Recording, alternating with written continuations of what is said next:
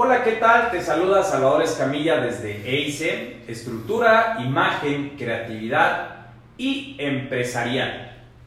Y bien, te quiero dar la bienvenida a este canal de podcast en el cual el principio fundamental es no critico, no juzgo. En este canal son bienvenidos dueños de negocio, empresarios, emprendedores y vienes en ese término donde hoy abriremos el telón y damos la bienvenida a una consultoría, pero no una consultoría tradicional, una consultoría en el tema de tecnología. Es nombrada Nexide, ya casi con un año en el tema de su emprendimiento y le surgen algunas dudas en la parte de estructura, en la parte de organización, en la parte de imagen y es por ello que vamos a dar la bienvenida hoy a las oficinas de EICE y a este podcast al ingeniero Isaías Romero, que es el director de la empresa Nexider. Así es que, Isaías, bienvenido.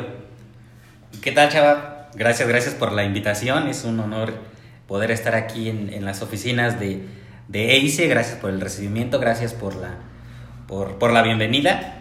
Y pues bien, voy, voy con, mis, con, con mis dudas. Adelante, adelante, Isa. Eh, bueno, Consultoría Nexidep surge en primer punto en un emprendimiento de una plataforma de negocios donde se empezó a generar contenido en redes sociales, etc. De ahí pues el gusto por, por la tecnología, que es algo que, que, sí es importante compartirlo, el gusto por la tecnología, la oportunidad que se ha tenido de poder estar en varios ámbitos en cuestiones tecnológicas, en varias, en varias áreas de, sistemas y detectar en ese primer emprendimiento de plataforma de negocios que muchos negocios actuales, muchos pequeños eh, negocios que están iniciando, llamando al negocio tradicional, en primera tienen una, una carencia o miedo sobre estar utilizando herramientas tecnológicas, como uno. Como dos, Consultoría Nexidep nace a partir de ahí para apoyarlos con, herramientas, con herramientas tanto hardware como software que ayuden a estos negocios en sus actividades del día a día. Em, en efecto, en efecto, Chava, Nexidev está por cumplir un año, un año en el, en el cual, de acuerdo a tu experiencia como, como empresario, a la carrera que, que ya llevas, sí hacer el análisis, no puedo decir si vamos bien, vamos mal.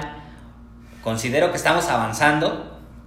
Y en esta parte, como primer punto, mm, bueno, en la parte de dirección nos hemos frenado en la manera de, de reclutar personas. Actualmente somos un equipo de, de cuatro personas, cuatro personas, em, pero en el, en el en el lado de reclutar, ¿cómo es que se recluta ese talento? Considero que en cuestión de servicios se juega más el talento, buscan más talento que, que nada más publicar una vacante, ciertos requisitos y bueno, evaluar. Entonces esa es como una de las primeras dudas que Nexidep ahorita está, está, está teniendo en la parte de, de reclutar. Ok, reclutamiento en una empresa de servicios. Lo tomo como pregunta, tomo como pregunta el, qué pasa con los negocios, por qué no quieren subirse al marketing digital o por qué le temen a las redes sociales o le temen a la tecnología. Y tres, el voy bien, voy mal, vamos a, comenzar. Conforme fui entendiendo tu charla, no, no sé si voy bien o voy mal, platícame tu experiencia. Bueno, el cómo voy bien y voy mal, todo se desprende de un inicio, de un emprendimiento, gracias a que en el modelo tradicional de trabajo que te encontrabas, no te sentías al 100% satisfecho Y es por ello que decidiste comenzar a emprender. Correcto. Primera respuesta, que tú te la tienes que dar, nadie más te la va a generar. Ahora con tu emprendimiento que estás por cumplir un año, tu grado de satisfacción, ¿cómo lo mides? Económico, socialmente, laboralmente, porque forzosamente hay trabajo. ¿Cómo mides esa satisfacción? identifica esos rubros a atender y solo así te vas a calificar. Es muy probable que tus ingresos económicos en un emprendimiento en un corto plazo no sean los mismos o los que tú busques si anteriormente estabas empleado y tenías esos ingresos fijos. Pero el emprendimiento te permite en el mediano y largo plazo pues cumplir un objetivo que también es nombrado libertad financiera. Tú determina esos tres factores que comenté para que puedas encontrar tu calificación. Si en esos tres apartados o el de mayor peso no estás satisfecho, quiere decir que tu vida como emprendedor no va en buena línea. El punto 2, eh, ¿cómo armo equipos? Si no mal recuerdo. Sí, claro. ¿Cómo, ¿Cómo armo equipos? Bueno, en primer hay que determinar y conocer perfectamente a tu cliente. O sea, ¿qué es lo que quiere tu cliente? ¿Qué es lo que quiere ese segmento de mercado? ¿Qué es lo que busca ese nicho de mercado? Determinar específicamente los servicios, porque estás hablando que es un mercado tan grande que le teme al marketing, que le teme al aparecer en redes sociales, que, que, no conoce, que, que está frenado, se puede decir, que tiene una mentalidad todavía cerrada en cuanto a lo nuevo.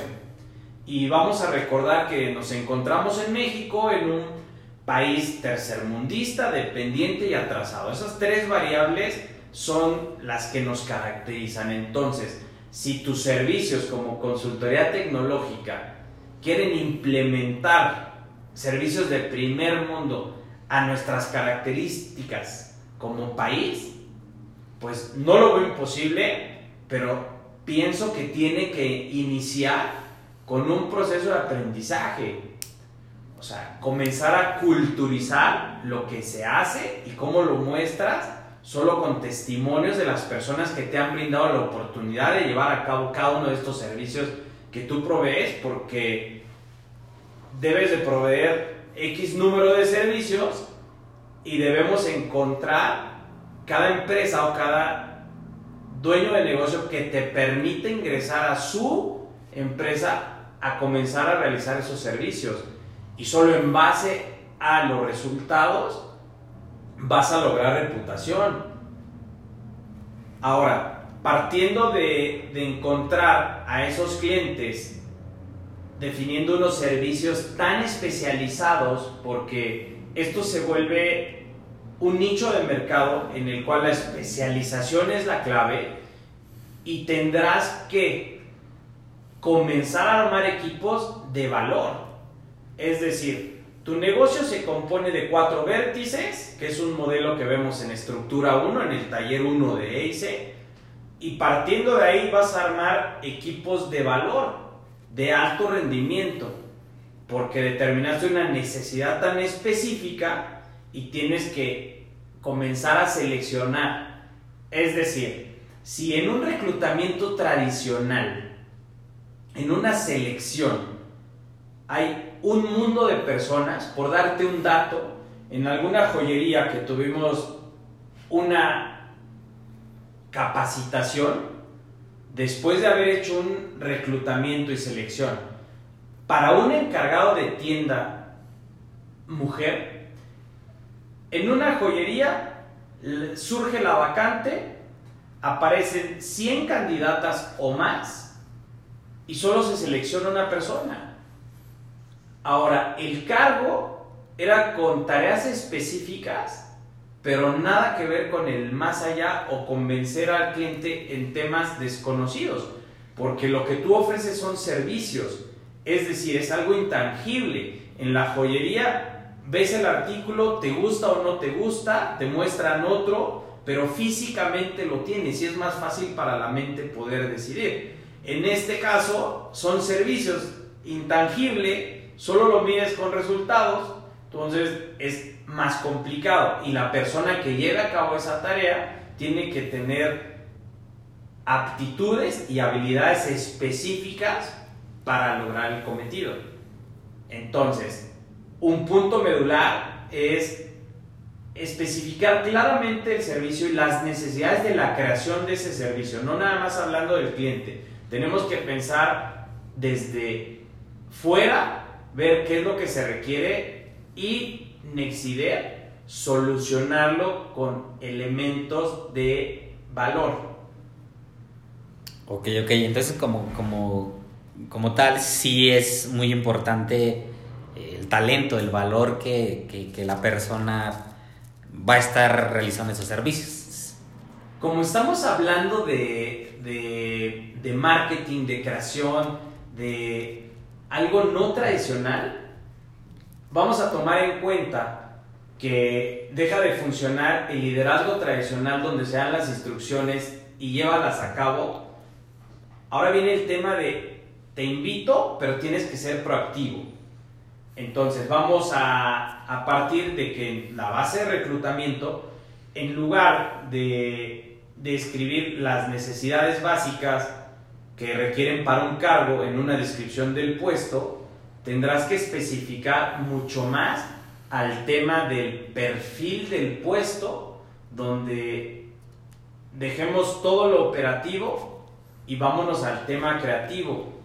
Vámonos al tema donde no es una jornada laboral tan estricta, si no es corta, pero necesito que seas creativo.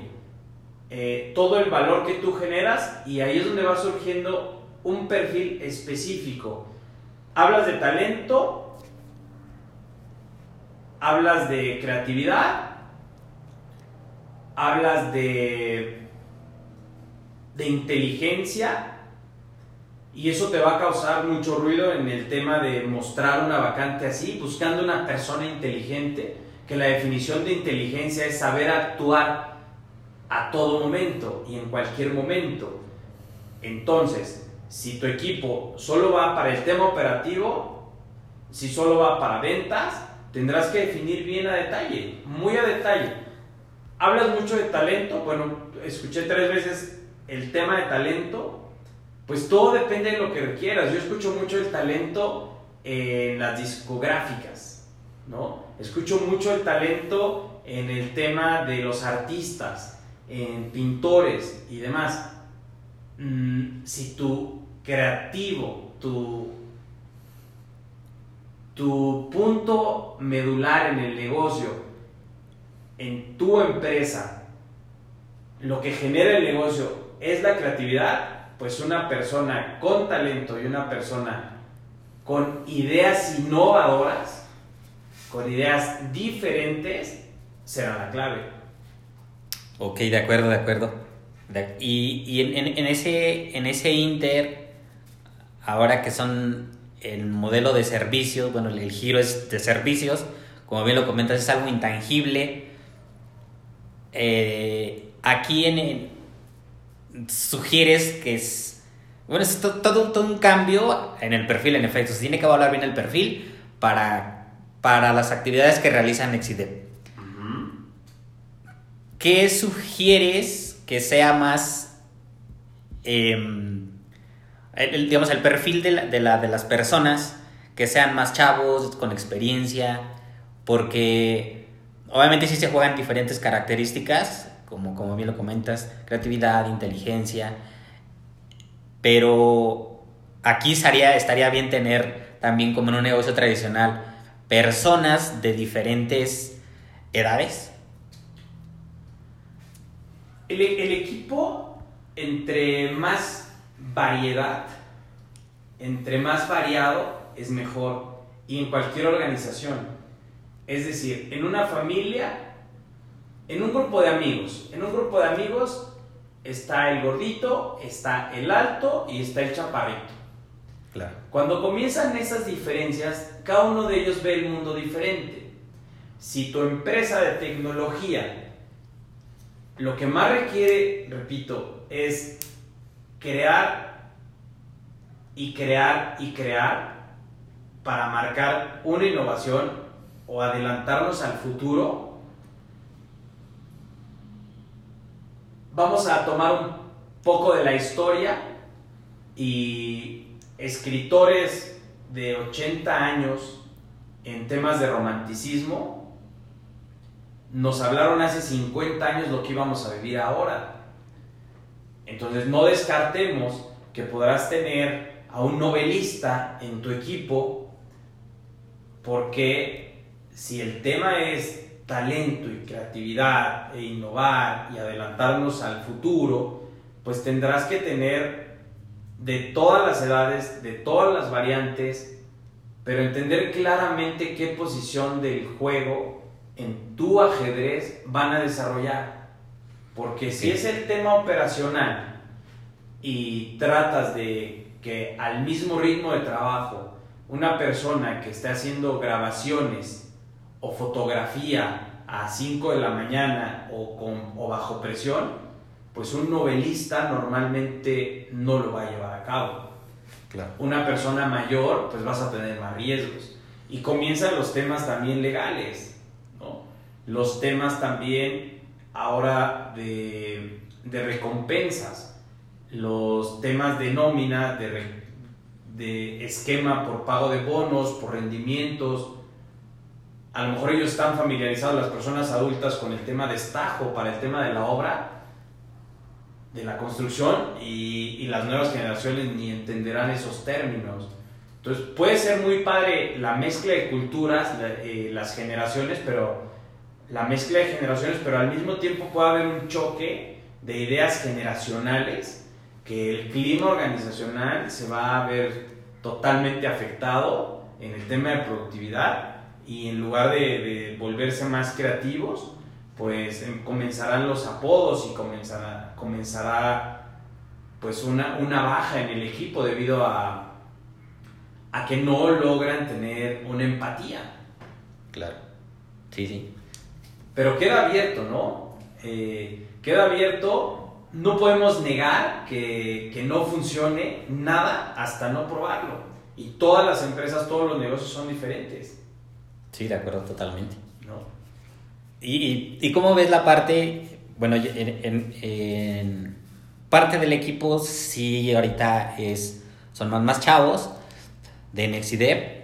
¿Cómo ves esa parte de la nueva modalidad? Bueno, yo estoy implementando que ellos trabajan, sí, en efecto, pueden trabajar al día eh, dos, cuatro horas, pero no, no me gusta eh, como tenerlos cerca o que estén en un trabajo, como en un trabajo tradicional de que estén seis horas en, en, una oficina, frente a su equipo de cómputos. Si no ellos trabajan, puede alguno trabajar en la mañana, puede trabajar en la tarde, alguno puede trabajar en la noche. ¿Cómo ves esa parte, esa modalidad de que trabajen en sus espacios, pero sí con sí marcadas las actividades que tienen que realizar? Acabas de dar con un punto clave y que la mayoría de las empresas lo, lo buscarían por el tema de, de, no tener costos. Imagina que todo tu equipo no tuviera que venir a un espacio físico tuyo nunca. ¿sí? El tema de ahorro de costos, de prestaciones, de, la, de los esquemas de liquidación serían totalmente diferentes. Hasta todo eso afectaría a tus precios para los clientes. Entonces sería una gran ventaja. Existe el fenómeno disciplina. Hablábamos hace un momento de qué pasa con, con una persona creativa. Y vamos a imaginar una imagen de una persona que es creativa. ¿no? Eh, se nos viene a la mente que utiliza una playera muy suelta, pantalones amplios, que hasta las agujetas tiene desabrochadas, ¿no? O utiliza normalmente tenis. ¿Qué quiere decir esto? No hay nada en específico que pueda caracterizar a una persona en su tendencia actual, pero sí existen paradigmas que nosotros relacionamos a lo que vemos. Entonces, ¿por qué en una escuela existe un horario específico? ¿Por qué pasan lista los profesores? Todos son los efectos de disciplina. Y si tú estás reclutando y quieres un equipo que trabaje en base a objetivos y resultados, tendremos que especificarlo en la parte del reclutamiento, en tu descripción del puesto. Ahora, date cuenta que la disciplina no es uno de los factores que caractericen al mexicano. Correcto. Y todos fuimos estudiantes y yo pienso que a ti te tocó vivirlo así también. Si no se genera una disciplina en el asistir al lugar de trabajo, es muy importante la medición de los avances. ¿Qué quiero decir con esto? Que si tú vas a especificarle una tarea el lunes a las 10 de la mañana y quieres tener el resultado el viernes a las 10 de la mañana, tienes que crear un diagrama de Gantt del avance de las actividades y apoyarte de una herramienta tecnológica para que te lo hagan llegar el avance continuo, pero solo puedas medir así. Que no forzosamente ellos estén esperando el día del examen el viernes, sino que ellos, cuando se les determine la tarea a cumplir, fraccionen la forma de llevarlo a cabo y puedan programar los avances. Ahora, siempre hay un tiempo de holgura, es decir, si por X o Y el martes no desarrolló su trabajo, pues entonces el miércoles que lo duplique. Pero si tú les pierdes, ¿por qué en todas las empresas hay un reloj checador? ¿Por qué en todas las empresas hay un vigilante? No puedo creer que existan los premios de puntualidad si te contratan a cierta hora y esa hora tienes que llegar y si llegas a esa hora te premian. Entonces, desde ahí viene un factor muy importante que es la disciplina. Entonces, en tu equipo solo genera una herramienta digital, tecnológica, con la cual puedas medir sus avances y ellos reporten continuamente. Ok, sí, de acuerdo, para estar llevando un seguimiento de lo que se está realizando. Sí, al fin y al cabo, siempre. Ok. Bueno, pues eh, son preguntas todas relacionadas al equipo. En el apartado de, estructura dentro de ICE, en el punto 1 tenemos cómo estructurar tu idea en un modelo de negocio Canvas, que son los, los negocios que sí se pueden subir a temas digitales y que sí, armando equipos de valor, van a ser negocios que puedan trascender. En el tema 2 está el módulo de, la, de las cuatro vértices, donde puedes encontrar más información sobre esto, de los equipos de alto rendimiento y el nuevo organigrama, cómo puedes trabajar desde lejos y cómo puedes llevar a tu equipo a resultados diferentes. Espero que la breve charla pueda haber ayudado en cada uno de estos apartados que tienes en cuanto a tu equipo, Isaías, porque déjame decirte que uno de los dolores de cabeza que existe en la mayoría de las empresas siempre son las ventas y dos, el equipo de trabajo. Entonces no tocamos el tema de ventas hoy, no pierdan en el siguiente podcast. Ahora, tema de ventas basadas en tu equipo de trabajo y pues cualquier duda vamos a a visitar ese www donde encontramos más información sobre equipos de alto rendimiento. Claro, claro que sí, es también varias dudas que, que se tienen como parte de, de, ventas en servicios, que sí, también hay varios, varias preguntas por hacer. Muy bien, Isa, pues mucho éxito en Exider. Esperemos el festejo de ese primer aniversario y pues a seguir creyendo en esto del emprendimiento, porque no es otra cosa más que perseguir tus sueños y es la mayor satisfacción que existe. Muchas gracias a todos.